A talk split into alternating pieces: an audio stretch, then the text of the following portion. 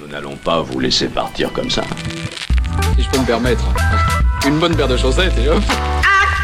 On est venu, on l'a vu, il a eu dans le pouvoir du crâne ancestral. Attention où vous mettez les pieds. Alors si je peux me permettre de te donner un conseil, c'est oublie que t'as aucune chance, vas-y fonce. Ils ont toujours raison. Si je peux juste me permettre, je tu ne te permets juste rien du tout. Tu vas d'abord me soigner cette mauvaise peau et ensuite tu te permets. Hein?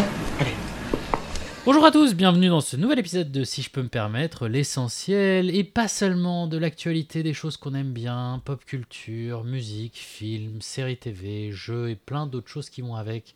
Aujourd'hui, nous sommes entourés dans cette table de nos merveilleux chroniqueurs qui sont beaux car première fois depuis 35 ans que nous vous voyons tous les trois dans une pièce. Bonjour Bertrand, Yes. bonjour Dan. Euh, bonjour, Paolo. Paolo. Comment ça va?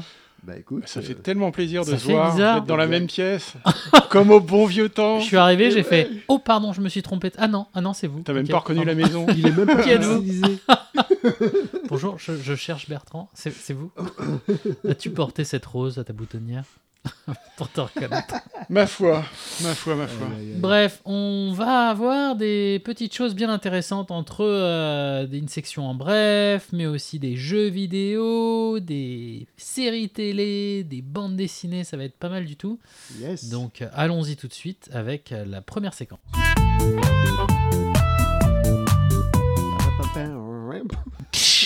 Bienvenue dans la première séquence. Euh, donc, euh, oui, on est dans la section en bref. Alors, en bref, qu'est-ce que c'est? En bref, c'est les, c'est les séries, c'est les livres sur lesquels on est. On n'a pas trop le temps d'en parler beaucoup, mais juste pour dire que c'est très bien ou c'est très pas bien. Et surtout, des réactions avec euh, les bisous du jour si on a aimé une recommandation d'un de nos chroniqueurs avant et ben, on suit nos conseils respectifs. Et je vais commencer parce que je ne suis pas poli euh, pour parler de Three Body Problem de Liu Qi Xixin, pardon j'ai du mal, que ouais. Bertrand... Que Oui, c'est moi, c'est- j'ai tapé dans mon micro.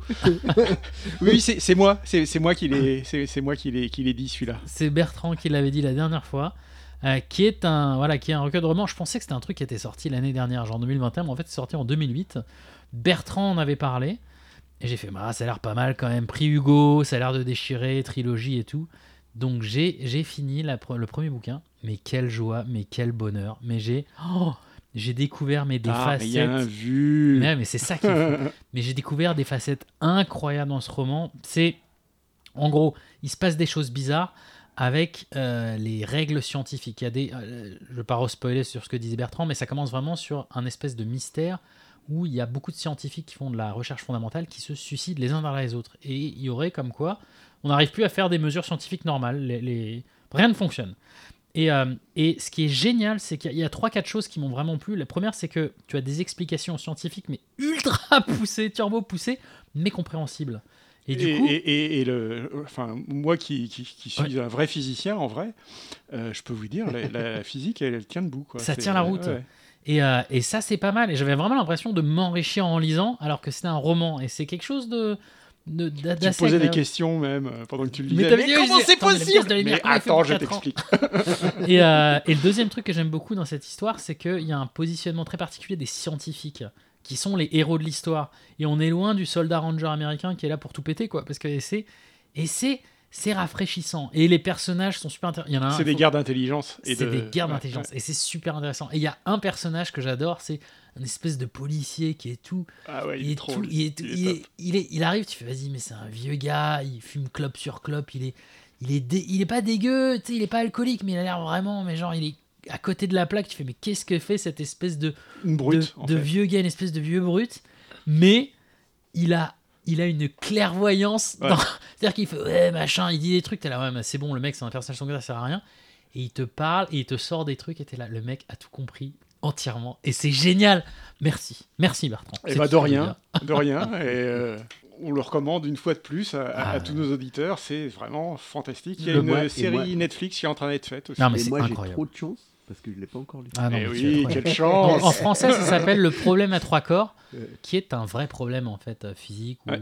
mathématique, je sais pas. C'est ce de qui encore De Li, lui, Sixin. S-I-X-I-N. Ah, d'accord. J'ai peur que. Et à l'origine, Désolé. J'ai peur Et qu'on massacre, euh, qu'on massacre c'est- le La nom. version mais- originale est en chinois Chinois, c'est en Ah chinois. ouais.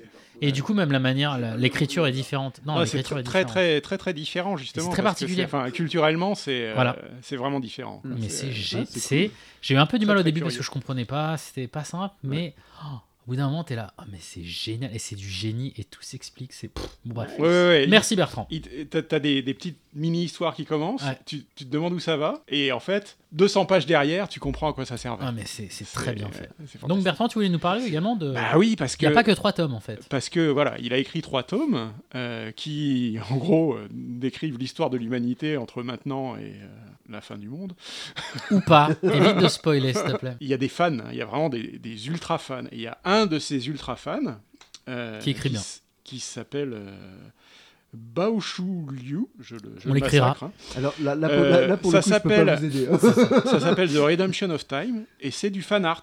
En fait, c'est du fan fiction dans l'univers de Three Body Problem qui a été. euh, en fait, le mec, il a écrit ça euh, vraiment, vraiment du fan art, quoi, du fan fiction Yes. euh, dans l'univers. Et euh, l'aut- l'auteur de la trilogie originale a trouvé ça super et a donné l'autorisation de publier le, le machin. Ah, c'est bon ça. Et je viens de finir de le lire et c'est au niveau, quoi. C'est au niveau des autres. Ah, Euh, bon, ça, ça reprend en fait euh, des personnages qui étaient euh, pas très développés, pas Ouais. nécessairement des personnages principaux dans l'histoire, et il a écrit leur, euh, leur histoire complète. Et c'est passe. génial, ça ajoute à l'univers, on apprend des trucs, on comprend des trucs qu'on comprenait pas dans, le, dans la trilogie principale. Vraiment, si vous avez aimé les trois romans Three Body Problem, et vous devriez aimer, sinon... euh, je ne sais pas, je ne sais pas pourquoi vous, vous écoutez ce podcast.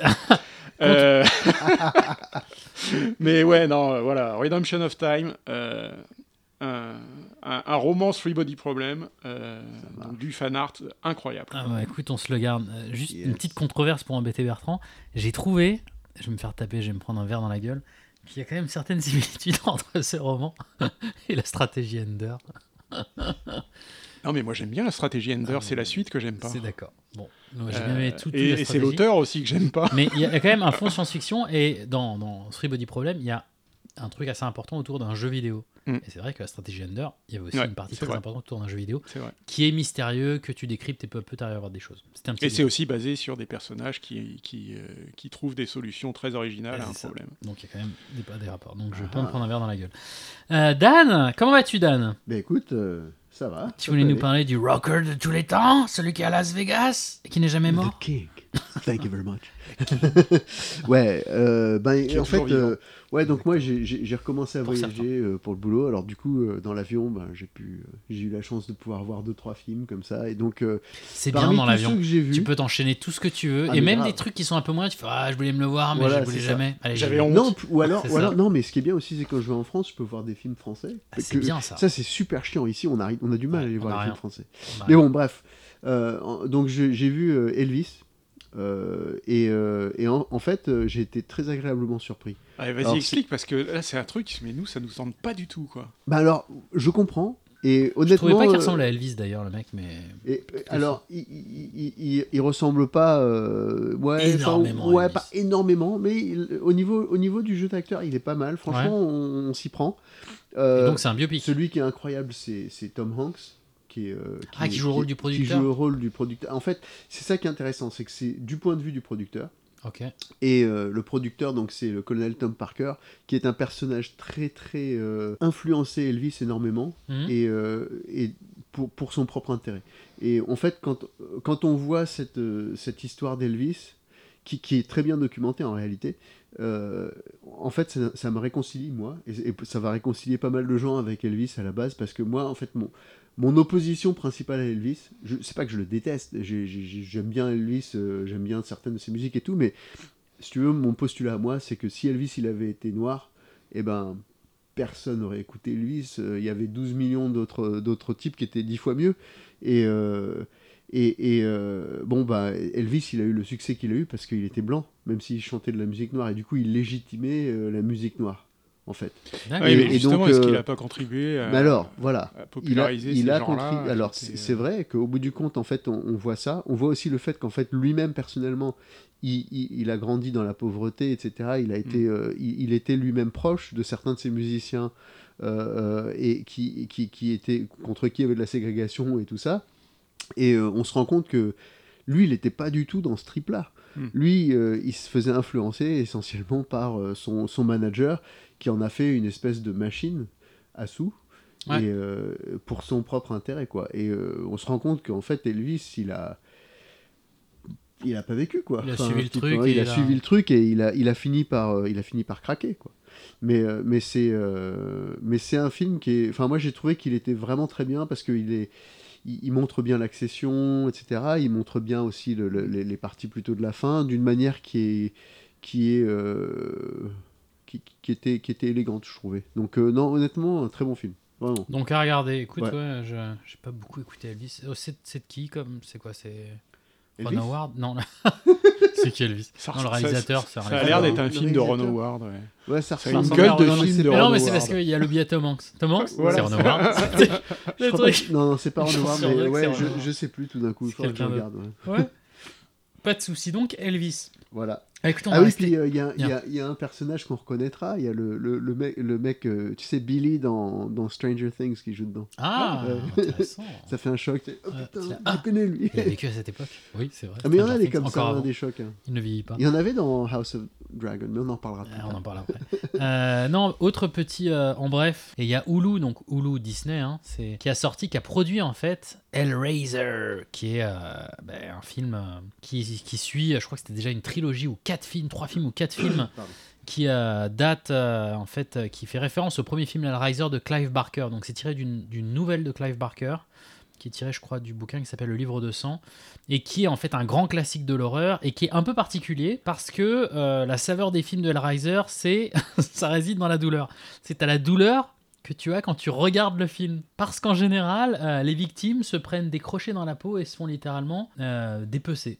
C'est-à-dire que le- dans, Hell- dans, dans le premier Hellraiser, Mmh, bon le, le personnage qui mal, revient de l'enfer euh, n'a pas de peau. Donc il n'est que des muscles. Hmm. Et d'ailleurs, c'est c'est très emblématique, même dans Rick et Morty. euh, Il y a un moment, la nana qui perd sa peau et ils disent il s'est fait Clive Barkeriser. C'est la référence, j'étais là, oh, ils sont trop forts. Tout est lié. On peut dire écorché aussi. ça. Écor- Ça- écorché, exactement. C'est plus simple aussi. Donc que des muscles et sans peau. Et euh, c'est vraiment ça, Clive Barker. C'est-à-dire que tu regardes le film et t'attends le moment où il va se passer un truc dégueulasse, Ouais.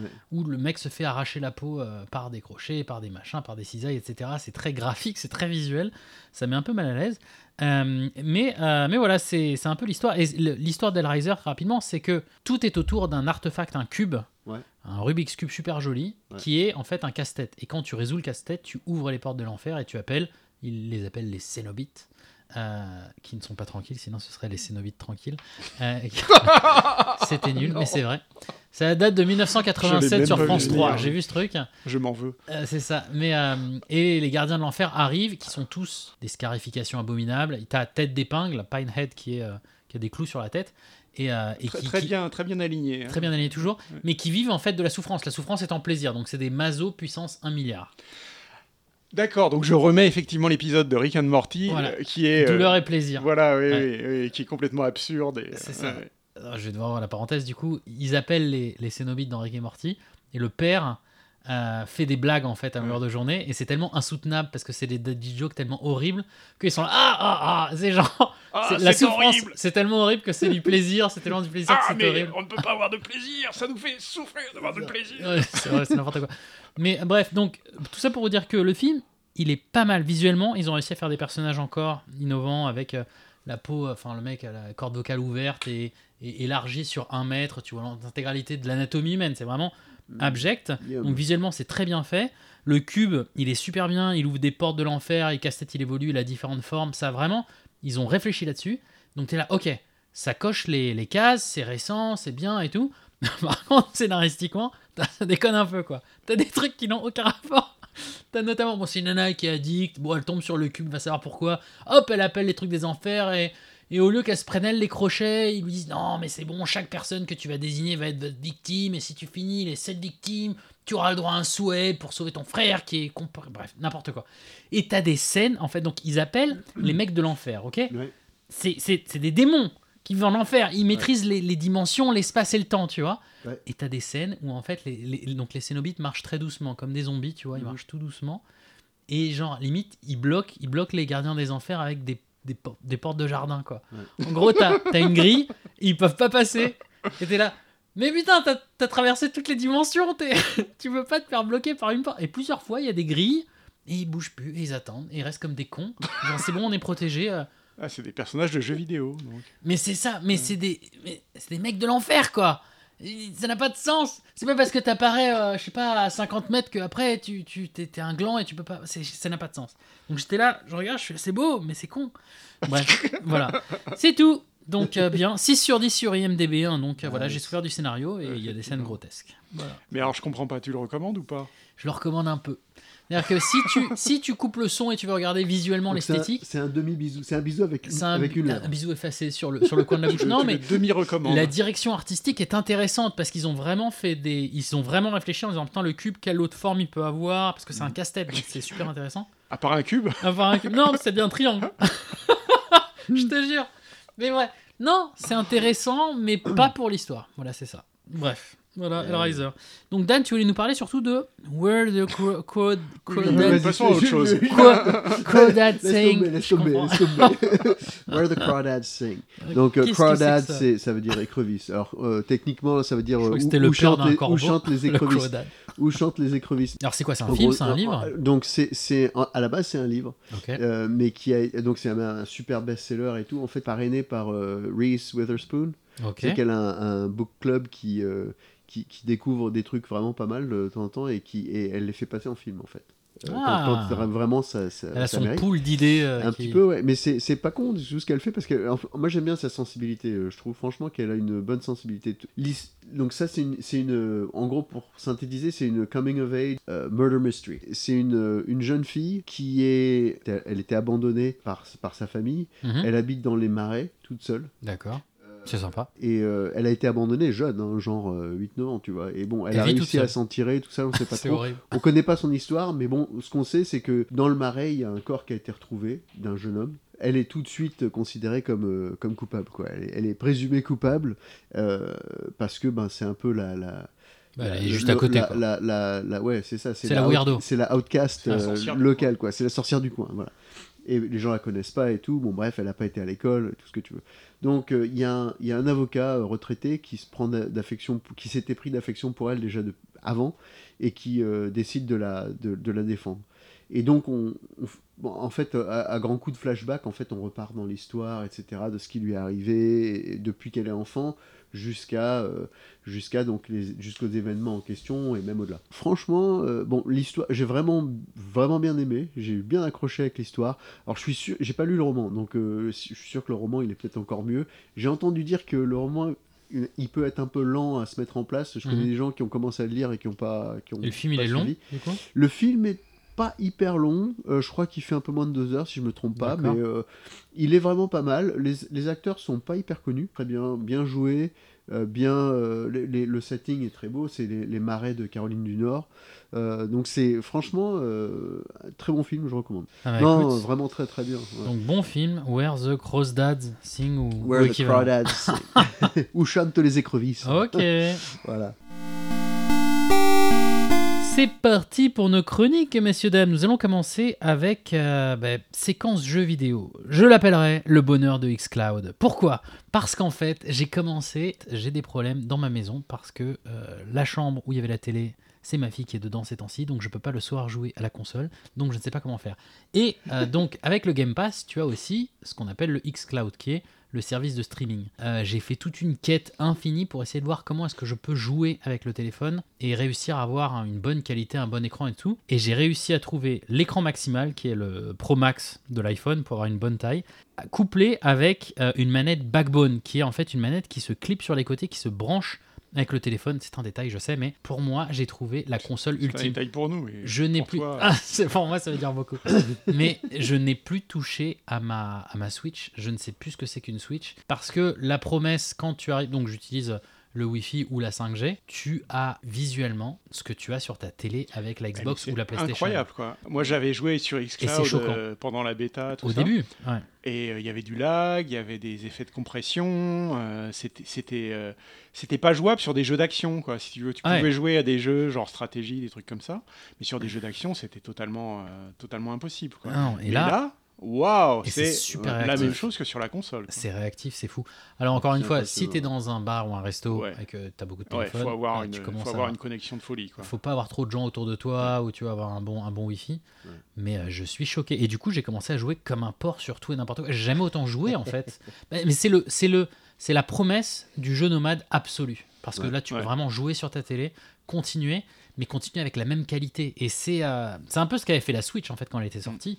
Et c'est Et euh, ouais, tu nous montrais tout à l'heure Hellblade, qui est Ah, un mais jeu tout en ambiance, Ouais. tout en. Et je parlerai la prochaine fois de Deathloop.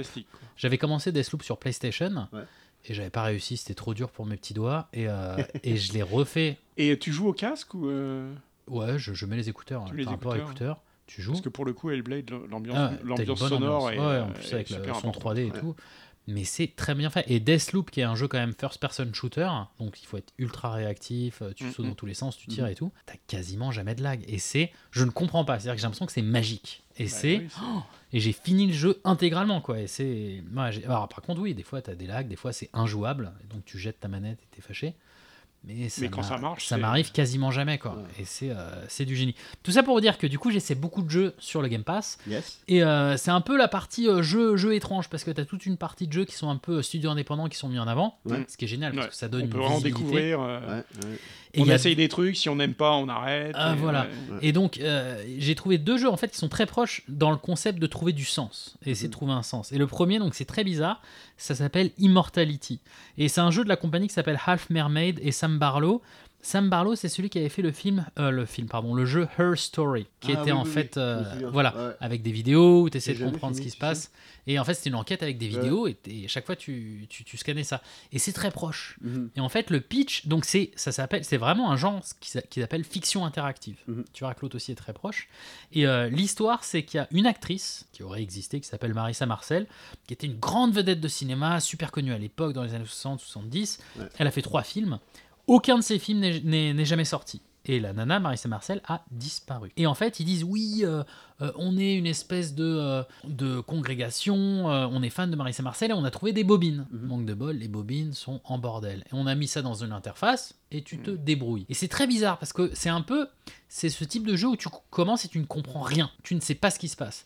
T'as as un bout de vidéo d'une séquence d'un film, ça n'a aucun rapport, tu ne comprends rien. C'est comme Her Story. C'est un peu ça. Oui. Mais sauf que tu ne sais même pas, tu, as un bout d'image et en fait tu peux aller en arrière dans la vidéo parce que tu commences au milieu de la vidéo surtout. Et c'est des séquences de deux minutes. Tu vas en avant, tu peux mettre pause et ton curseur tu peux le déplacer et quand tu cliques, et c'est là où il te faut même plusieurs fois pour que tu changes d'image. Tu fais putain mais qu'est-ce qui s'est passé En fait, quand tu prends par exemple un objet genre une canette de coca, tu vas cliquer et ça va t'ouvrir une autre vidéo en partant d'une autre canette de coca qui est associée. Et c'est-à-dire qu'en fait tu peux cliquer sur des, des acteurs secondaires ou Alors, primaires Un, un nombre de- d'embranchements incroyable. c'est infini. En fait, c'est un rabbit hole géant. C'est infini. Et donc tu commences, tu- et donc ça te fait ouvrir des vidéos encore et encore et encore. Et des fois, en fait, hors de la scène qui a été tournée, donc ça veut dire que tu vois des, des personnes qui sont en train de, de parler autour de la scène, et tu commences à avoir des personnes qui discutent. Donc tu as des bouts d'histoire qui sont des fois dans les trois films, mais des fois qui sont à l'envers du décor. Et en même temps, tu peux aller en avant, mais tu peux aussi mettre en arrière des fois. Et parce que des fois, en arrière, il y a des choses bizarres qui se passent. Des choses qui font un peu flipper. un truc limite surnaturel. Et t'es là, mais qu'est-ce que c'est que ce bordel? Quoi qu'il en soit, au bout d'un moment, tu commences à comprendre que tu es en train de mapper l'intégralité de tous les films en faisant des sauts de puce d'une scène à l'autre, d'un film à l'autre. Mmh, Et en fait, d'accord. l'interface devient après une grille de tous les écrans de tous les films qui sont passés, qui peuvent apparaître en ordre chronologique ou par ordre par objet. Et donc, tu peux passer 5 minutes à cliquer uniquement sur des acteurs qui sont apparus dans un film, dans un autre Mais- film, dans un autre film. Avec un truc aussi non linéaire, il y a une histoire ou, euh, Mais en fait, l'actrice a Tu disparu. reconstitues Tu sais- l'histoire en fait. Tu reconstitues, alors, tu Mais par reconstitues les petits morceaux, par. euh, Et par après, tâche, tu te rends quoi. compte qu'il y a des choses un peu surnaturelles. Et en fait, Ouais. tu arrives à comprendre qu'il y a. Et après, ça devient très méta. Ça devient quasi philosophique. Je n'ai pas très bien compris au niveau de la fin. Mais je l'ai fini. Et j'étais content. Mais, mais du coup. Fini. des gens qui ont aimé, des gens qui l'ont pas aimé. Mais il y a un côté Ouais. documentaire. Mais c'est. J'étais là, merde, mais c'est intéressant et tout. Et toujours dans le même genre, très rapidement. Toujours dans le genre fiction interactive. C'est ça que Alors, j'ai. attends, attends. Ouais. Avant, avant- avant que tu passes au- à l'autre, Ouais. je, je voudrais voir une toute petite parenthèse. Il y a un jeu auquel j'ai joué il y a très longtemps. Ouais. Je pense que c'était le premier jeu dans ce genre-là, dans le genre fiction interactive. Non, ne dis rien. Fiction interactive, euh, je sais. Euh, In Memoriam. Non. Euh, C'était dans les années 80. putain, ah non, je vais pas y arriver. Dans les années 80, Rama. Activision, qui était une petite euh, compagnie à l'époque, a sorti un jeu qui s'appelait Portal et qui était. Non. euh, qui était Aucune idée. un peu dans ce genre-là. En fait, tu, tu arrivais sur Terre, Mhm. personne te disait ce que tu étais, si c'était un extraterrestre ou quoi, mais tu retrouves des archives. Ouais. L'humanité n'existe plus, tu trouves des archives et tu fouilles dans ces archives Ouais. et tu comprends petit à petit ce qui est arrivé à l'humanité, pourquoi la planète est vide maintenant. Et c'était vraiment ce genre-là, où, Ah, où tu très proche, découvres de ouais. manière un peu non linéaire des vieilles archives et tu comprends, tu reconstitues toi-même l'histoire en fait qu'ils Ouais. essayent de, de te raconter. Et c'était très très intéressant, surtout pour l'époque. quoi. C'était complètement Ah, inconnu attends, à l'époque. Dans les années 80. Mais c'est ça ce que je trouve fascinant aussi, c'est le fait que tu sois. C'est un peu mis. Tu tombes dans un endroit où tu n'as aucun repère Bah, ça t'implique vachement perdu. plus dans le, dans le storytelling. Et tu essaies de, euh, de donner du sens en fait, parce qu'au début ça n'a aucun sens. Et jusqu'à ce que tu arrives à comprendre un pattern, et le pattern te permet ensuite de dire ok, d'accord, il faut faire ça. Mon but c'est ça, la quête de sens. Et je trouve que c'est peu utilisé parce que c'est très indépendant ce genre euh, d'éléments. Et euh, donc ça me permet de rebondir aussi sur l'autre jeu. ah, mais Il y avait Edith Finch aussi dans ce genre-là. Oui, exactement. Mais Edith Finch c'est un peu linéaire. C'est très linéaire. C'est-à-dire que tu sais, tu dois aller dans un C'est un endroit. walking simulator. Voilà. et, et tu, tu comprends l'histoire qui va Ouais, derrière. ouais. Mais toujours dans le principe de fiction interactive, donc c'est vraiment très proche mais en même temps différent. C'est euh, Xbox qui l'a, Xbox Game Studio Interior Night, et qui est sorti aussi en 2022. L'autre était en 2022 aussi. C'est euh, Bertrand a une très bonne comparaison. C'est As Dusk Falls, qui est un drame intera- interactif. Bertrand enfin, le nomme. Euh, oh, je me souviens plus ton roman photo interactif. Voilà, oui, c'est exact. Non, c'est le roman photo dont vous êtes le héros. C'est ça. non mais alors en deux mots, As Dusk Falls, c'est un drame interactif. Enfin, pré- interactif, euh, faut le dire. Ah, hein. mais on va en parler, gros, t'appuies sur un bouton de temps en temps. qui quoi. explore. Ouais, mais c'est ça. Ça explore en fait un- des, des segments de vie. Il y a deux familles euh, dans une ville d'Arizona et euh, ça commence avec un cambriolage qui a mal tourné. Et euh, c'est un peu comment comment le décrire? C'est un peu ouais un livre dont vous êtes le héros. C'est une histoire en fait qui se Le, déroule le- dans le gameplay, des le gameplay, c'est vraiment un livre dont vous êtes le héros. C'est. C'est-à-dire que vous avez des choix à certains endroits et en gros, l'histoire branche comme ça. qui a des embranchements et qui ont des conséquences de maboule. C'est-à-dire que tu fais un choix au début et ça aura des grosses grosses conséquences plus tard. Ouais. Oh, arrête de casser le truc. Non, parce que les, ça converge aussi par moment. Quoi. Oui, C'est- d'accord. Mais On, on devrait parler de c'est Quantum. Dream. alors- Comme, comme dans un livre dont vous êtes le héros. c'est ça. Non mais c'est ça. Mais et euh, ce qui est Ils, étonnant, ils te c'est font que croire que l'histoire est pas linéaire, mais en fait. ah euh, non mais attends. Oui, bah je vais rebondir là-dessus dans une seconde. Ce qui est marrant, c'est que visuellement, ils ont dû, je pense qu'ils ont filmé des acteurs. Ouais. Et après, c'est un peu comme euh, Scanner Dark- Darklight avec. euh, Ils, ont, ils ont appliqué un filtre genre peinture après, filtre euh, sur, peinture. les, sur les photos. Donc c'est pas des vidéos, c'est comme si c'était des dessins. Et en fait, c'est des images qui se succèdent. des images qui relativement succèdent vite. les unes des autres. Donc en fait, ça aurait pu être des gens qui étaient filmés Ouais. et c'est devenu une espèce de BD. Il y a un très bon casting hein, d'ailleurs. Voilà, une BD qui se suit avec euh, des embranchements et tu fais des choix. Effectivement, c'est euh, tu préfères euh, tuer ton père ou manger ta mère? Enfin, tu as des trucs. Mais, Et tu fais, euh, qu'est-ce que tu enfin, fais? ceci dit, je, je- je critique, mais euh, l'histoire est vraiment très bonne. L'histoire est bien faite Ouais. et donc ce qui est intéressant, c'est dans le principe de, de, de- d'histoire interactive. C'est de- la forme qui m'a pas plu. la- bah, Yes. mais, mais ce qui est intéressant, c'est que quand tu es dans l'histoire, tu peux aussi revenir en arrière et voir une espèce de mapping géant des embranchements. Et là, tu as des. T'as des nœuds avec des scènes et d'autres nœuds qui se regroupent. C'est et vrai que ce jeu est à Visuellement- l'honnêteté, à l'honnêteté de te montrer la structure Tout. narrative Ouais. du truc. Quoi. Ah, c'est Ouais. pas Et mal, c'est ça. vachement Et en fait, il te laisse même, il te laisse même explorer des Voilà. branches que t'as pas Donc tu explorées. peux revenir Ah, avant, ça, cliquer et, et essayer de faire un autre choix. Ah, ça, c'est bien, ça. Ça, c'est bien. Et c'est, encore une fois, c'est intéressant. C'est, intéressant. J'ai trouvé que le, le style graphique était repoussant, mais euh, C'est ça. Mais je comprends, franchement, c'est vrai que après, euh, il y a- enfin, il y a le côté artistique, quoi. Ouais. Et, et moi, ça, ça m'est arrivé hein, plein de fois sur des jeux que tout le monde trouve géniaux, euh, de, de me dire non, moi, ça, ça m'attire pas. Et Ah, c'est à cause de ça. hein. Ah, mais c'est. Ouais, visuellement. un tout, mais hein. l'histoire est pas mal.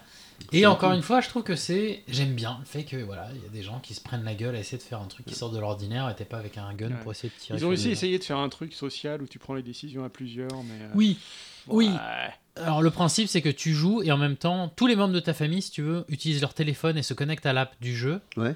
Et en fait, quand il dit tu préfères gros, tu euh, votes. quoi. manger ton chien ou écorcher ton chat, eh ben tout le monde dans la famille appuie en même temps pendant les D'accord. 15 secondes et du coup bah, le, celui qui a le plus gros le plus gros choix, euh, le plus grand nombre de votants et la suite de l'histoire. D'accord. Un les, peu les- Hugo les choix, c'est un petit peu. euh, tu préfères qui, ton papa ou ta maman? C'est ça. non, mais il y a des choix cornéliens comme ça après, c'est mais c'est bien fait. Donc, Nice. euh, pour rappel, on parlait donc de Immortality, le premier, et le deuxième, c'est As Dusk Falls, et non pas From Dusk Till Dawn, je me trompe tout le temps, de Tarantino, avec George Clooney. Voilà. Avec Tarantino, c'est pas de Tarantino d'ailleurs, c'est de, Rodriguez, je crois. Ouais, c'est ça. ça. Effectivement. Voilà, voilou Il est oh temps de se disputer, c'est ça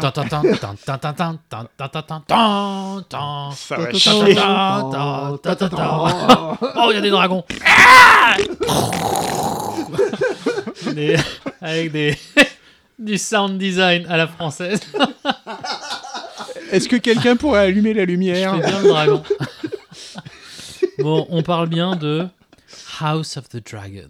Et ouais. Alors, merveilleux HBO qui nous a offert ce petit bijou, mais pas pour tout le monde Donc apparemment. une préquelle de, de, Une préquelle, ouais. de Game Bah, of Thrones. Alors Dan, Bah, raconte-nous un peu Bah en fait, en fait, euh, au départ, chef-d'œuvre. donc au départ, en fait, c'est une, euh, donc euh, si vous vous rappelez, enfin si vous suivez un petit peu, moi Game of Thrones, au départ, j'ai lu les bouquins et ensuite j'ai commencé à regarder la série. Euh, les bouquins sont exceptionnels.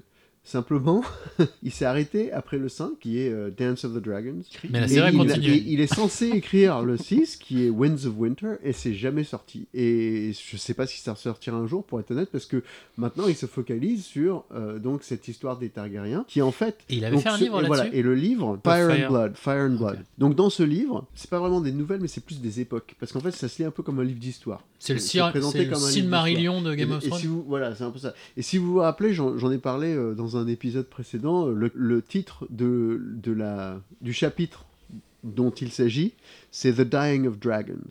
Oh. Voilà, bon. Euh, alors, en réalité, dans, dans la première saison, on, on entrevoit à peine tout ça, mais par contre, c'est-à-dire, ce qu'on comprend, c'est que il s'agit vraiment d'un déchirement euh, au sein de la famille Targaryen C'est Dynastie qui est, euh, au pays des qui est- qui favorisé, euh, qui, qui est fortement amplifié par les autres familles autour, euh, en particulier les Hightower et aussi euh, les Strong, qui influencent beaucoup le roi parce que le roi de cette époque-là est, est quand même éminemment influençable. Et ça se passe bien sûr avant. Il est Game- faible. Il est, il Ça est, se- il non, est faible, il est bienveillant. mais non, en fait, il est Ça se passe avant il Game of Thrones, on est euh, d'accord. C'est c'est un, c'est un harmoniseur. Comme on dit euh, maintenant. Il cherche la paix, voilà. il cherche le Il compromis. cherche la paix, il cherche le compromis. Ouais, mais il est et- seul. Je le comprends. Mais, Je le mais, comprends. mais le problème, c'est que il a des gens autour de lui qui, eux, cherchent Oui, leur personne intérêt. n'en personne n'en veut Voilà. c'est, on est d'accord que C'est combien de temps? C'est voilà. 250 ans C'est avant 200, à peu près 200 ans avant, le, avant les événements de Game of Thrones. D'accord. Donc c'est un problème de, ça vient d'un problème de succession. On, on apprend tout Ouais, il début l'expose, qu'en fait, l'expose dans le euh, premier euh, épisode. Voilà, hein. c'est ça. Que, parce qu'en fait, euh, Rhaenys Ta- Targaryen, qui est donc en fait la cousine du roi, euh, c'est elle qui aurait dû être la reine, en théorie. Mais euh, il y a, même s'il n'y a pas de loi salique à Westeros, en fait, euh, il y a une loi salique euh, em- empirique, on va dire. On, on comprend déjà dès le départ qu'elle a été brimée d'une certaine Ouais. manière, mais bon, elle s'en accommode.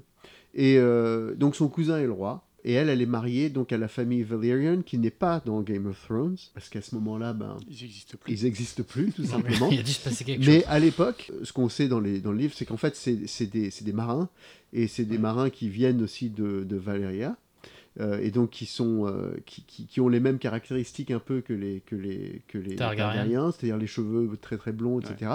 Et ça, c'est intéressant la manière. Ah oui, ah oui, oui. Alors, alors ça, au niveau, au niveau de la- des, des costumes et des coiffures et tout, vraiment euh, super. Et donc, euh, la femme du roi décède. En Euh, couche. Et, en couche, et tous, les, et tous ses enfants et tous ses, tous ses, ses Ouais, mais fils alors, sont morts. Euh, J'ai une question. C'est-. Pourquoi il y a autant d'accouchements dans cette série? Mais parce Il y que a trois crois- accouchements par que- épisode. question, quoi. c'est parce pas que c'est pourquoi il y a autant la d'accouchements, c'est pourquoi on voit c'est autant tout sur le d'accouchements. fait, en fait, tout- toute cette, par- cette, cette Et histoire, puis ouais, ce- là, il te les ce- montre. Hein, et- cette histoire Il te montre les particulière. C'est bébés guide. sanglants qui sortent c'est. C'est un ouais. guide pour gynécologue. Ah, mais Aider l'accouchement, Thrones. dégueulasse, quoi. Petit aparté, petit aparté, des, j'ai des amis médecins, beaucoup d'amis médecins en fait, et j'en ai un en particulier qui m'avait raconté, il m'a dit, tu sais, j'avais, j'avais donc j'étais obligé de passer par tous les services, etc. et tout, et il dit, tu t'imagineras pas, les opérations les plus gore, c'est dans les accouchements, et en particulier la, la, la, la C-section, la, la Césarienne. césarienne, Ouais. c'est, c'est, il dit, c'est simple, c'est l'opération la plus gore qui soit. Parce que il y, a- il y a du fluide partout et tout. C'est, c'est, il dit c'est, c'est en fait hyper gore. Donc, comme tout, tout est centré sur la succession, donc il y y a pas mal de personnes de pouvoir et, et, et, et on se rend compte qu'il y a aussi beaucoup de vices. Et donc, par, par, par exemple, un des personnages principaux, c'est Daemon Targaryen, qui est le frère cadet du roi. Doctor Who, et accessoirement. qui, a- au Matt départ, Smith. en fait, est promis au trône puisqu'il n'y a pas d'autre héritier. Il n'y a pas d'autres garçons. Il n'y a, pas euh, d'autre garçon héritier. Sauf que euh, ben, il, se, il se fight parce qu'en fait, euh, Damon, il est, il- c'est, un, c'est un loose cannon, comme on Il est dit. un peu foufou. Il est un peu foufou. Il, Et- il tue des gens un peu, Voilà. un peu rapides. d'ailleurs, sa, Pas assez. d'ailleurs sa, ma- sa- sa maîtresse du début, vous l'avez reconnue? J'ai vu sa tête. Elle Ouais. a joué dans. Elle a pas joué dans The Sinner. Dans Devs, oh putain Yes J'aurais dû le savoir. J'aurais dû le savoir. c'est meuf de l'héroïne. Devs. Ah, je l'avais vue, je la reconnaissais. Ah, je l'ai pas reconnu. Ah, Ouais, je me ouais, te griffais le jure. visage, j'aurais Elle dû est le savoir. hyper bien grimée et tout, Ouais, mais en non, fait, c'est ouais, elle, c'est ouais. elle, c'est Ok. elle. Ouais, ouais. Ouais, bah parce qu'elle a les cheveux Très courts Devs, alors que Ouais. là, ouais, Ouais, donc, euh, les cheveux longs, ouais. ouais. Mais euh, donc, Ouais. ouais. euh, euh, Donc Damon fait n'importe quoi donc et veut Damon- être au Damon pouvoir, mais il n'y arrive pas. N'importe Ah oui, il y a un autre mec à reconnaître. Le, le, le High Tower, le, le- le- la main du roi. Bah, c'est- le, c'est le lézard dans Spider-Man. Et c'est aussi, C'est le dans lézard. Harry Potter, c'est Xenophilus Lovegood. Ah putain. ouais. Bref, bon. Voilà un personnage, je, je l'ai complètement oublié, je ne sais pas qui c'est. C'est le, c'est le père de, de Luna Lovegood. Ah, d'accord. Voilà. Ok. Oh, C'est à on voit fin, pas il tant est que dans, ça. il est dans le dernier, dans le dernier Ouais. épisode. Bref, ça s'appelle. Donc Bref, Matt. Smith, en fait, Bref. il, veut le, il, veut le, re- il veut le trône, mais il donc, y a un peu le bordel. donc lui il veut le trône machin mais il peut pas l'avoir Euh, bref en fait c'est un type qui est qui est hyper agressif mais on sent qu'il a besoin de se prouver enfin de, de prouver quelque chose quoi et, euh, et donc en fait au tout début par exemple il y a un tournoi dans lequel il est, ab- il est abominable il tue tout le monde C'est assez gore Genre, je suis frère et- du roi, euh, j'ai le droit de tuer tous tous les, tous, les, tous les chevaliers. et d'ailleurs il se fait battre par le beau gosse Ouais. En même temps, quand tu compares à la violence qu'il y a dans Game of Thrones, Ouais. on est quand même un ou deux crans en dessous. alors oui et non il y a des moments il y a des moments où là où Il y a les accouchements déjà. dis, Voilà.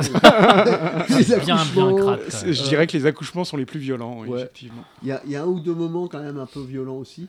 Et, Ouais. sur- et aussi dans le côté sexe aussi. a- C'est moins. euh, moins Ah, ils l'ont- pratiquement Ils pas de ont scène mis au premier épisode pour faire style. Eh, Alors venez, que ça me- regardez, oh, il y a un peu de tout. Alors que pourtant, il y en a des, il y en a, il y en a des mouftards qui sortent. Oui, oui, non, mais voilà, faut bien qu'il baise à un Faut moment. bien mais, qu'il les fasse à un moment. euh, non, mais ça, pour- ça, pour le coup, je trouvais pas que c'était le- le- l'aspect le, plus agréable Non, de Game of Thrones. non, mais tout à fait. il- il- ouais. Pour, pour moi, euh, donc ouais, tout, est, tout est centré donc sur cette, cette histoire de succession. Donc pour Tout le monde veut être le roi peu, en fait. euh, le, le, donc, il, se fâche avec son frère, il décide que c'est sa fille qui va être l'héritière.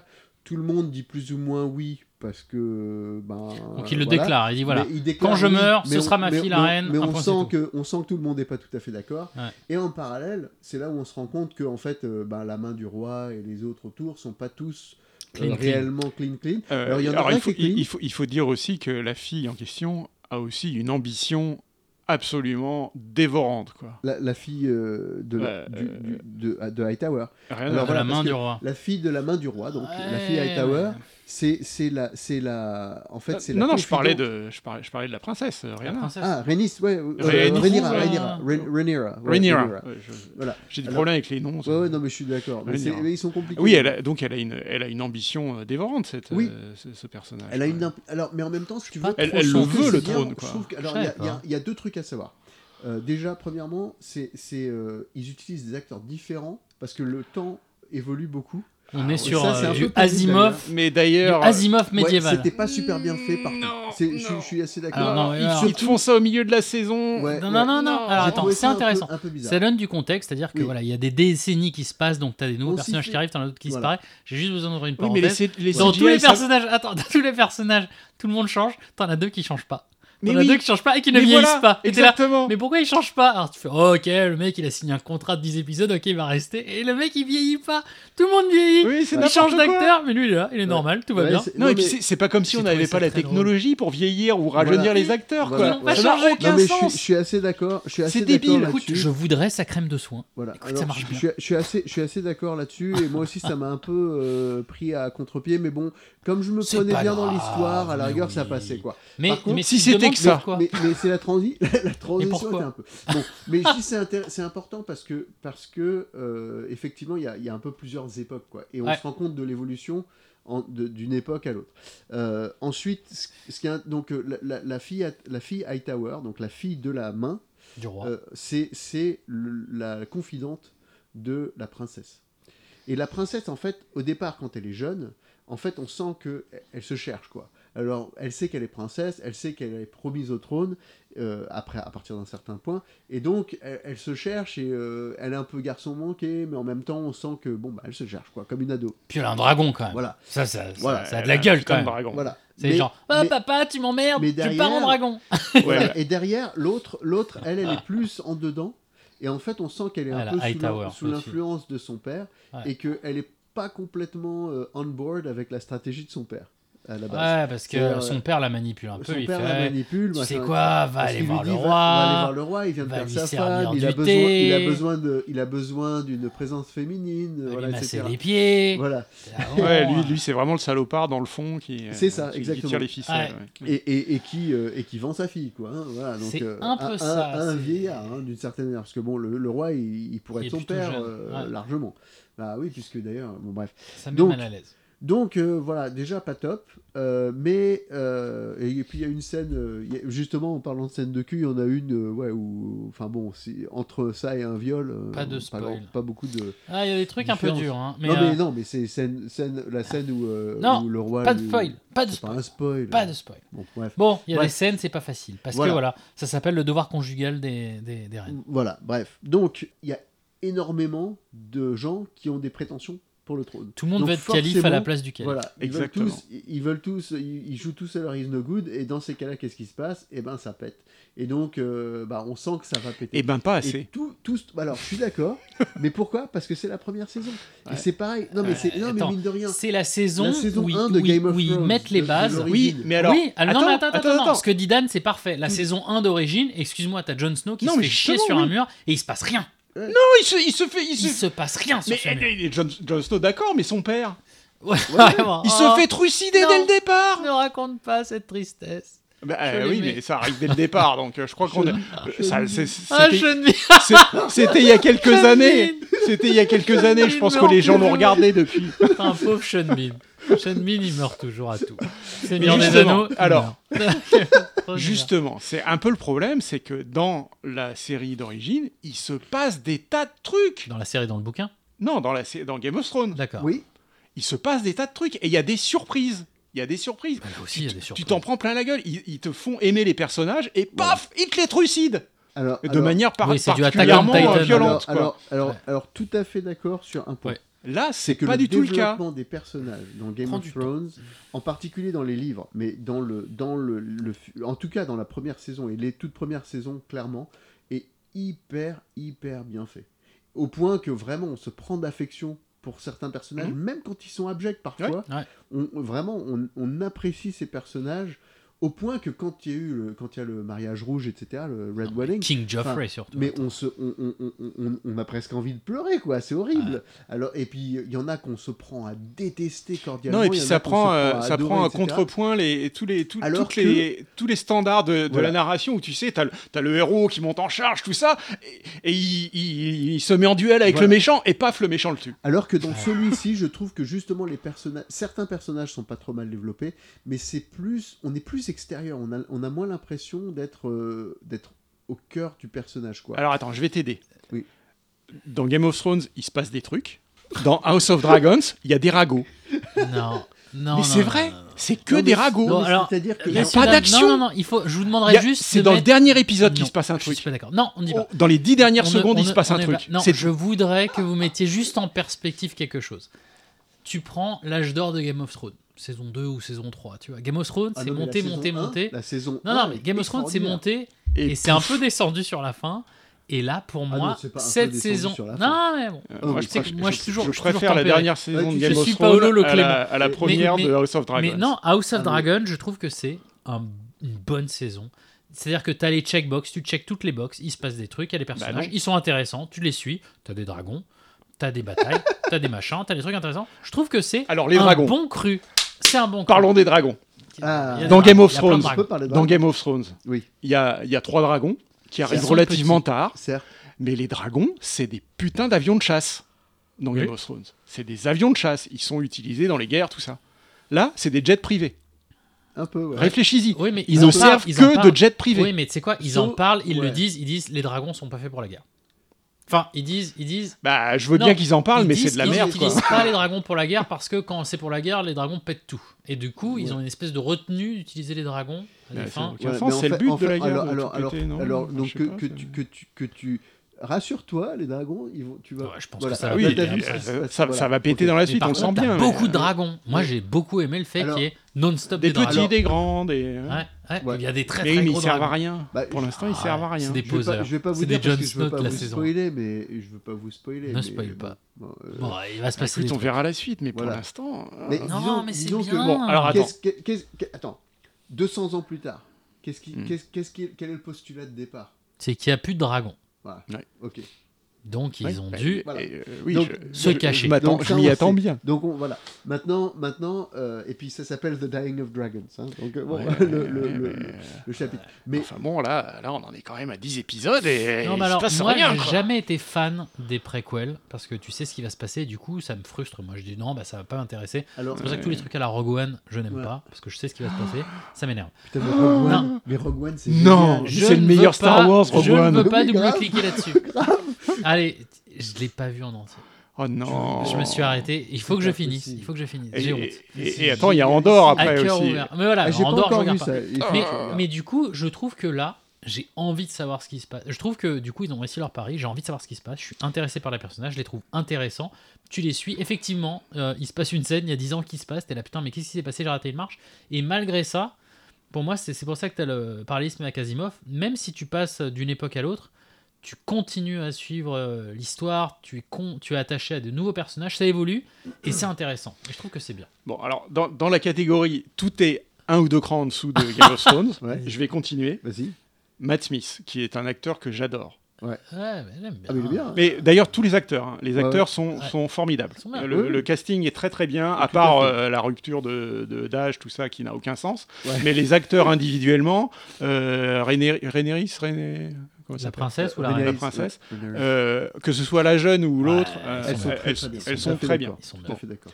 Matt Smith, très bon acteur, Ouais. mais le personnage, avec sa gueule improbable et, et son nom, Démon, quoi, Démon, tu t'attends à ce que ce soit un putain de badass qui, qui trucide à droite à gauche Et, et- et Il me non. semble. Alors, euh, Non, je, non. alors, je vais vous dire. hein, le On a- livre- le non mais attends, dans Game of Thrones, on, a- on avait Ram- Ramsay Bolton. Souvenez-vous de Ouais. Bolton, le mec qui nourrissait, ses, qui nourrissait ses chiens avec les cadavres de ses ennemis. Avec mais les testicules des cases mais, de mais ciseaux. vraiment une brute atroce, quoi. Euh, cette petite pourriture de, de- comment il s'appelait le, le prince King machin, là, le King Geoffrey là.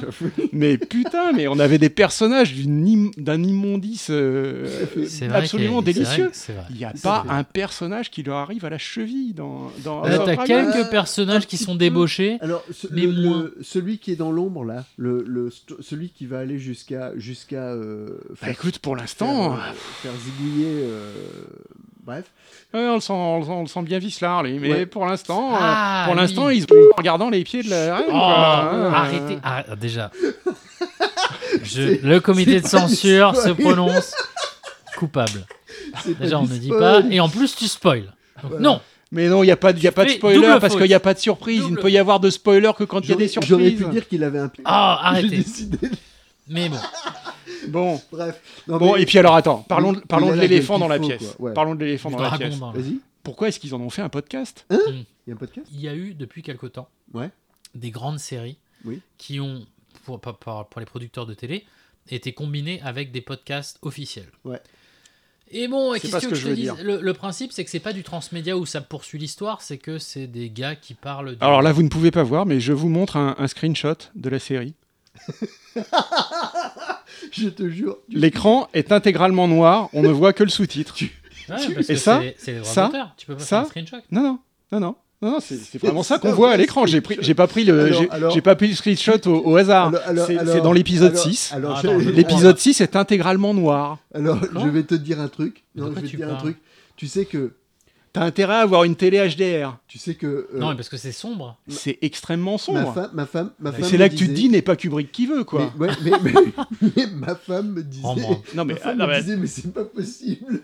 mais On sérieusement, peut pas quoi. regarder ça deux jours. c'est Ah, il y a- oui, il y a impossible. des Attends, scènes attends, de mais nuit. c'est Non, mais attends, on habite à Seattle, on est, on est habitué à ce qu'il fasse Mais sombre, même en plein jour. On est Mais des là, chauves-souris. t'as des scènes On en plein jour où tu vois rien. C'est Mais pourquoi? Ça n'a aucun sens. C'est clair. Non, mais c'est- je suis tout à fait d'accord. que C'est vrai que c'est- c'est c'est un peu trop sombre. Au point que j'ai dû changer les settings de ma télé pour pouvoir voir Mais, à peu mais près complètement, mais c'est. Ça m'a pas marqué euh, plus que ça, mais oui, je pense que. Ah non, non, non. Ah non, c'est- vraiment. C'est choquant. Vraiment C'est choquant, ouais. à quel point c'est sombre. Et euh, Et enfin, je Ouais. veux dire, euh, ouais, enfin, on peut faire des, on peut shooter en, en éclairage naturel, euh, euh, éclairer à la bougie, c'est possible. Ouais. Euh, surtout avec les putains de capteurs qu'on a aujourd'hui, quoi, sur les caméras. Ouais. C'est inexplicable et impardonnable d'avoir une série où on voit rien. Il y a des scènes entières où l'écran est noir et tout ce que tu entends, c'est des cris de dragon. Et euh, c'est à toi de reconstituer ce qui C'est se passe. quoi. suggéré. Ouais, mais ça s'appelle du, ouais. Ah non. du, Ouais, laisser, l'imagination. Du... Non, mais il y en a trop. Ça, c'est vrai. Honnêtement, c'est Ouais. vrai, il y en a trop. Ouais. Bon, après, euh, voilà, c'est un détail. Non. Ouais. c'est pas un détail. Non, non, non. non, Non, mais bon. Mais en termes de produits, la diversification du produit Game of Thrones, ils sont, ils sont bien partis parce que t'as Ah bah. as ça, Oui, tu vas avoir une sequel de. de T'as- trois sequels, de- normalement. De. Comment il s'appelle Jon Snow, qui est officiel, et ils avaient Mais elle n'est pas indiqué. encore qu'il- sortie. Non, non, non, mais ils bossent dessus Ouais. et ça a été annoncé. Mais il y avait aussi les sequels des deux autres. De Arya. Ouais. Et, Ils, et- ils- et ils- de- ils- ils voulaient en faire trois en fait. Ouais. Et de. J'ai oublié tout, moi, de toute façon. Ouais, c'est- La- Ouais. la Et ça va se faire tout Là, ça Parce que ça paraît. euh, Euh, Les moi, Stark, en fait, c'est tous les De Stark, tous les Stark ouais. en fait, c'est la, la suite des Stark. Mais alors, est-ce que ça a bien marché, House of Dragon C'est ce que les gens ont regardé? Ah oui, il y a eu euh, un, des, un très très bon démarrage. Il y a eu une. euh, Je crois que c'était 22 millions, 50 millions de, de viewers Ouais. pour le premier Alors, épisode. ça, c'était un truc Plus, plus que, intéressant. plus que n'importe quel épisode Ouais. de Game of Thrones. Alors, Ouais, c'est accessoirement, très, très c'est quelque chose d'intéressant.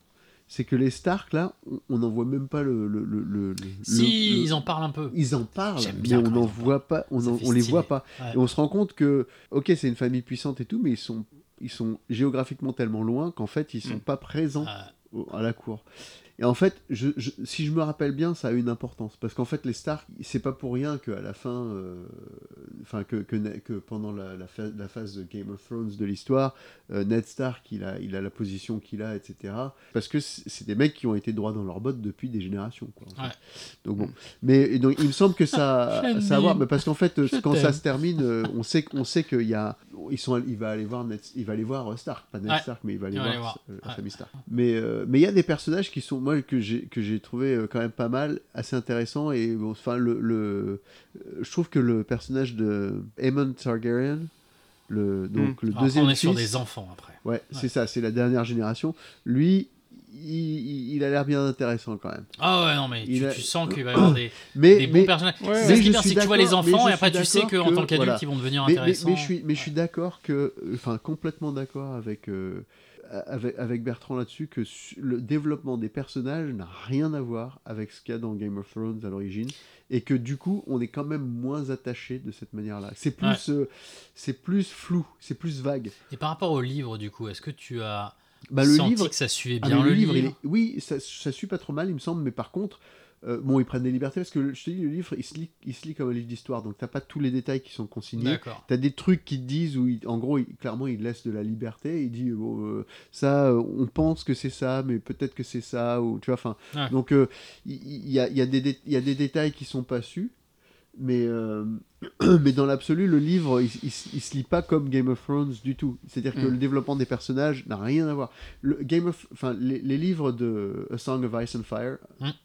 ils sont, en fait, chaque chapitre dans tous les livres, de- du début de la série à- au cinquième livre, vu qu'il n'a pas fini, euh, chaque chapitre est titré euh, par un. Enfin, le titre du chapitre, c'est le nom du personnage dont ça va être, dont il va être euh, su- Le le, personnage le sujet. Et en fait, tu, tu, vo- tu vois son point de vue, quoi. En fait, tu suis son point de vue, puis ensuite tu passes à un autre personnage et tu suis son point de vue, etc. Mm.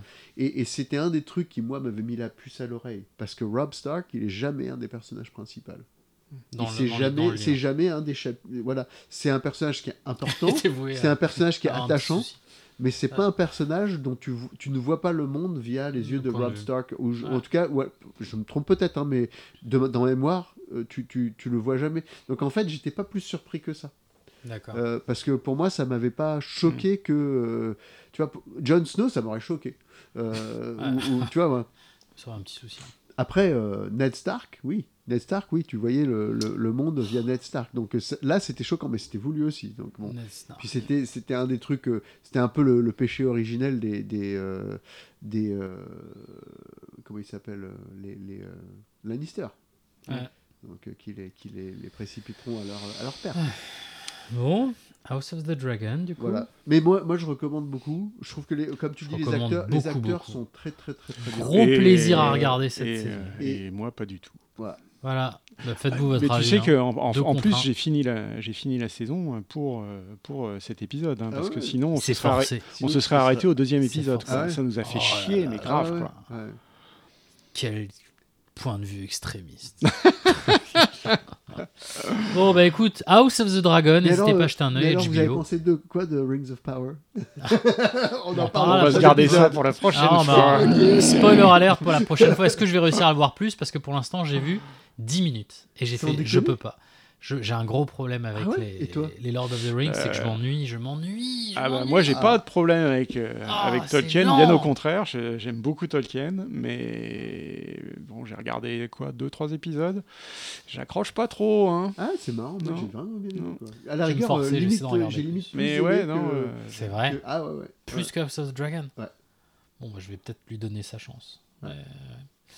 Ok, ok, House of the Dragon Bertrand, Bertrand, Oui. tu voulais nous parler d'un roman graphique qui dépasse l'entendement, qui, Eh oui. qui nous transporte dans les tréfonds de l'enfer. Bah écoute, je t'ai fait découvrir Sandman. J'en suis très fier. Exactement. J'espère que certains de nos auditeurs se sont aussi plongés dans, Sandman était dans excellent. Sandman. Alors là, du coup, qu'est-ce que, de quoi nous parler Et là, euh, autre, euh, autre baffe dans la gueule. euh, j'ai décidé de, de, de m'attaquer à un autre, un autre classique du comic. euh, du comic. Un du comic monument. Un Un monument. monument euh, dont, ont été tirés des films. L'enfant des enfers. Voilà, Hellboy. Alors, Hellboy. Hellboy. C'est de, qui de Frank Et Miller Mac Mignola. Mac Mignola. Il n'a fait en gros que ça.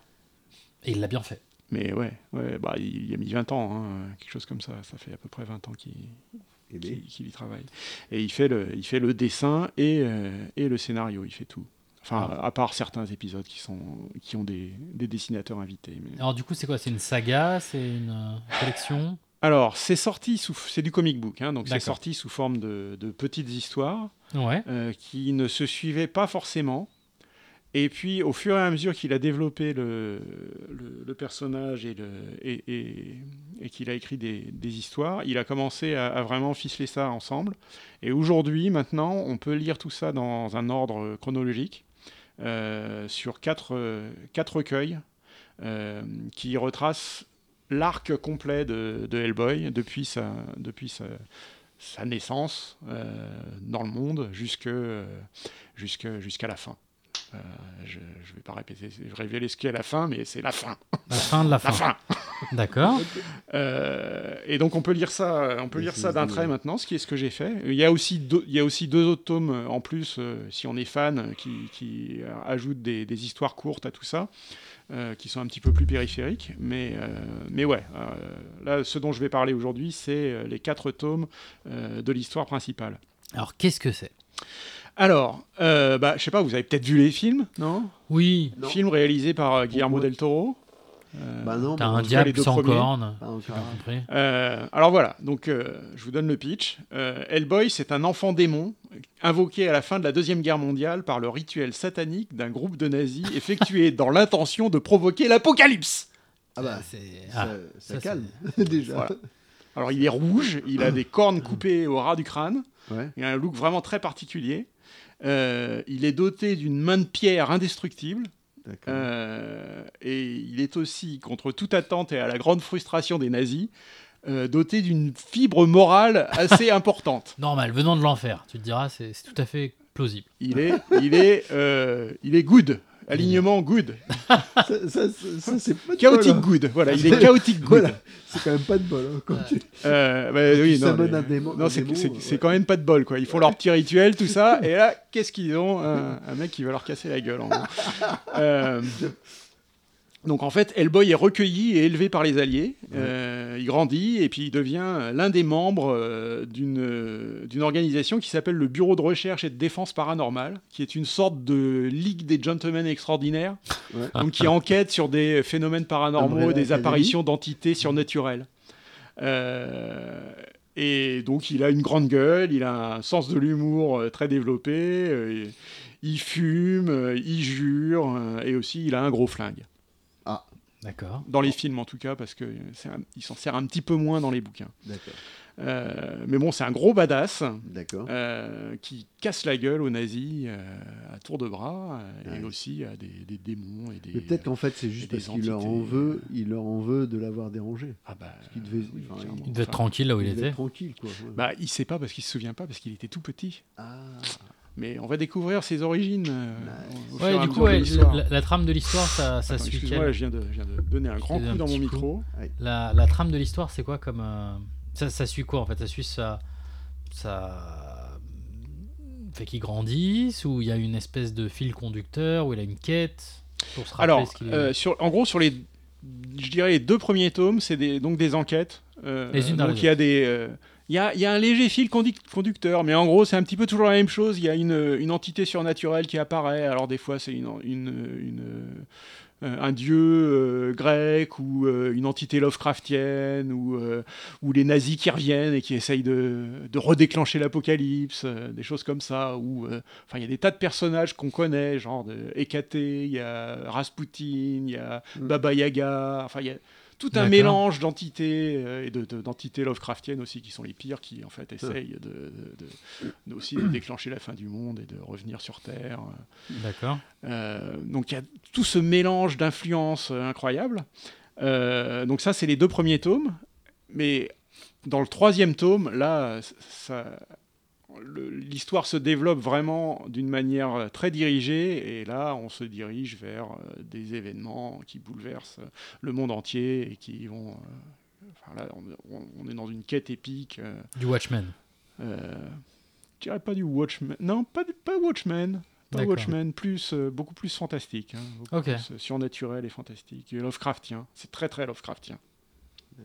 Pas mal. Ouais, ouais, ouais. Alors, c'est autant dans l'histoire que dans le dessin, c'est très sombre et très lumineux à la fois. Euh, le graphisme le reflète complètement. Donc le dessin est très simple, très anguleux, avec des couleurs euh, faites d'aplats, euh, jamais plus de deux ou trois nuances à la fois sur une page, pas de dégradé ou très peu, principalement du rouge, du jaune, du bleu, et surtout, surtout, surtout énormément de noir D'accord. des grandes plâtrées de noir, des ombres Je très très Je denses. croyais que t'aimais pas le noir. Mais justement, si c'est allié à de la lumière, Ouais. euh, le noir re- fait ressortir Non, la lumière. Je rigole. Et justement, euh, les silhouettes en fait sont définies par leur... Game of Thrones. Quoi. Voilà. Les silhouettes sont définies par leurs ombres, si Ouais. tu veux. D'accord. Les personnages sont découpés par leurs ombres. Tu vois, tu vois, le, Ouais. tu vois leur profil et tu vois le- la, la ligne d'ombrage qui les, qui les décrit. Et en fait, ce que ça évoque, c'est que tu as l'impression que toutes les scènes sont éclairées par la lune ou par un feu, en fait D'accord. avec des, des ombres très crues. Euh, c'est d'une beauté incroyable. Euh, J'ai envie de, de tout imprimer et de tout encadrer, et de couvrir ma maison de- d'illustration de, de Hellboy. C'est vraiment. D'accord. Ouais. Enfin bon, tout le monde aime pas, mais moi ça me, ça me, ça me bouleverse ce, ce style graphique. Je trouve ça vraiment génial. Nice. Euh, L'écriture est très très inspirée. C'est vraiment étonnant que ce soit la même personne en fait qui, euh, qui euh, crée ces dessins incroyables et qui écrive euh, ces histoires. C'est très lyrique et drôle à la fois. Donc il y a les jurons de Hellboy qui apportent un peu de légèreté à un propos qui est très, ouais voilà, très très lyrique et très. euh, on pense à on pense à Poe, on pense à, à- à Lovecraft. vraiment des choses très, ouais, ouais, avec c'est de l'horreur. Et de l'action à la fois. Euh, Nice. euh, c'est vraiment un des grands chefs-d'œuvre du comic book. Euh, moi, je le range dans ma bibliothèque euh, entre le Sandman de Neil Gaiman et euh, les meilleures, euh, les meilleures œuvres d'Alan Moore. Quoi. C'est vraiment euh, au sommet, quoi. vraiment au Ouais. top.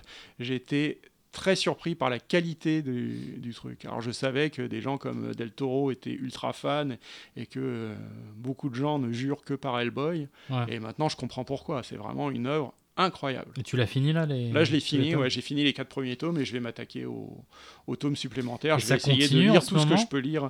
Non, là, c'est fini. Ça s'est arrêté, Ouais, arrêté. c'est fini, ouais. Et A que priori, hein, il n'est pas impossible qu'il y revienne. hein, mais, euh, t'avais vu les films? Est-ce que les films sont des Bah, j'avais vu le transpositions des histoires ou c'est juste le, le personnage plus qui ou moins, plus ou moins. J'avais vu le premier film de Del Toro. Ouais. J'avais trouvé ça pas mal, mais je suis pas forcément ultra fan de Del Toro non plus. D'accord. Euh, ça m'a l'air relativement euh, fidèle dans l'esprit, mais je pense que je pense que les comics sont quand même euh, très Bien très mieux. largement au-dessus, quoi, et qu'il vaut mieux il vaut mieux lire les comics. D'accord. Ça n'empêche pas de regarder les films, mais Ouais, non, bien sûr. mais la vraie œuvre, c'est les comics. Alors, il y a aussi d'autres trucs. hein. Il y a aussi des jeux vidéo, des dessins animés, des- il y a un jeu de rôle, il y a des tas- Ah ouais. tout un tas Ah, de trucs. pousse, il mais- pousse la licence, mais ouais, Ah bah, c'est surtout que les, les, fans, euh, les fans en redemandent, quoi, parce que c'est Ouais. c'est vraiment fantastique, quoi. Donc voilà, Hellboy. Right. J'espère vous avoir convaincu. Hellboy, bah, euh, ça, on, va, on va se- on va se le rajouter dans notre petite liste. Ouais. Et donc Dan, tu voulais finir par ce magnifique roman de J.K. Rowling, c'est ça? Ouais, enfin de, de Robert Galbraith, c'est-à-dire Ouais. euh, son nom de plume. euh, donc donc c'est le sixième tome des euh, Cormoran Strike. Donc c'est c'est une série qui met en scène donc ce, détective qui est euh, un, blessé de, de la guerre d'Afghanistan, je crois, qui a, perdu sa jambe en fait. Il a décidé d'ouvrir son agence de détective après ça, etc. Donc celui-là, en fait, donc très, moi je trouve que c'est un très bon opus. Il explore en fait euh, le- les phénomènes viraux euh, sur Internet. Tout se situe autour donc d'une série qui s'appelle The Ink Black Heart. Mhm. Et c'est une série amateur à la base, YouTube, etc., qui Vidéo, a pris un ouais. succès phénoménal. Et euh, tout, en fait, tout ce qui se trouve autour, c'est-à-dire le fandom, les gens qui s'en servent pour euh, faire de la, de, la, de la philosophie de couloir, enfin des trucs, euh, tu, vois- tu vois, des trucs vraiment pas possibles. Et en fait, tu te rends compte un peu de, de, de ce que c'est que d'être de l'autre côté, c'est-à-dire de se retrouver.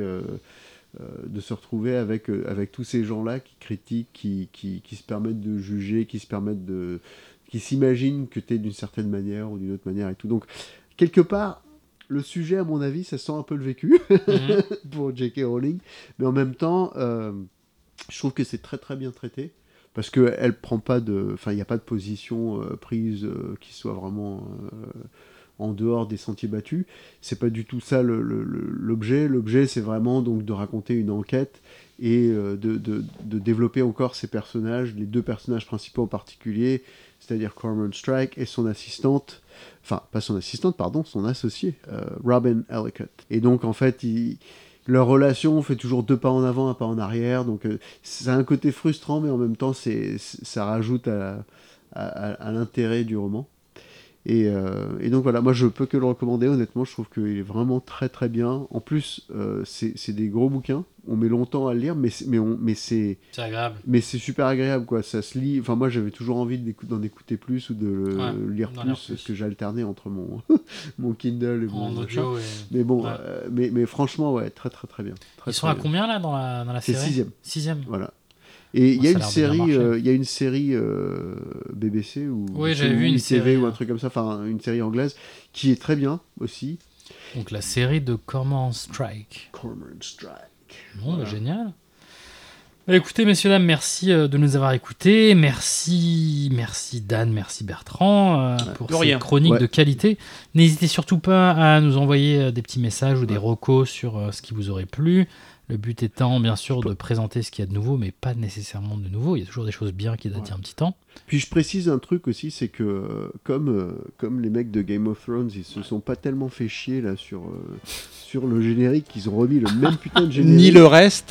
Mais ben, non Il n'y a pas de raison que je me casse le cul, et moi aussi, je vais mettre euh, même, je, je vais aussi euh, re- va nous mettre refaire un, un, petit- générique Game of un Thrones. et bon petit voilà, générique, ça fait plaisir. Mais c'est parfait. N'hésitez pas, sgpmp.outlook.com pour nous mettre des petites recos. Et on vous dit à très bientôt. à très Salut, bientôt. salut. Salut Ciao.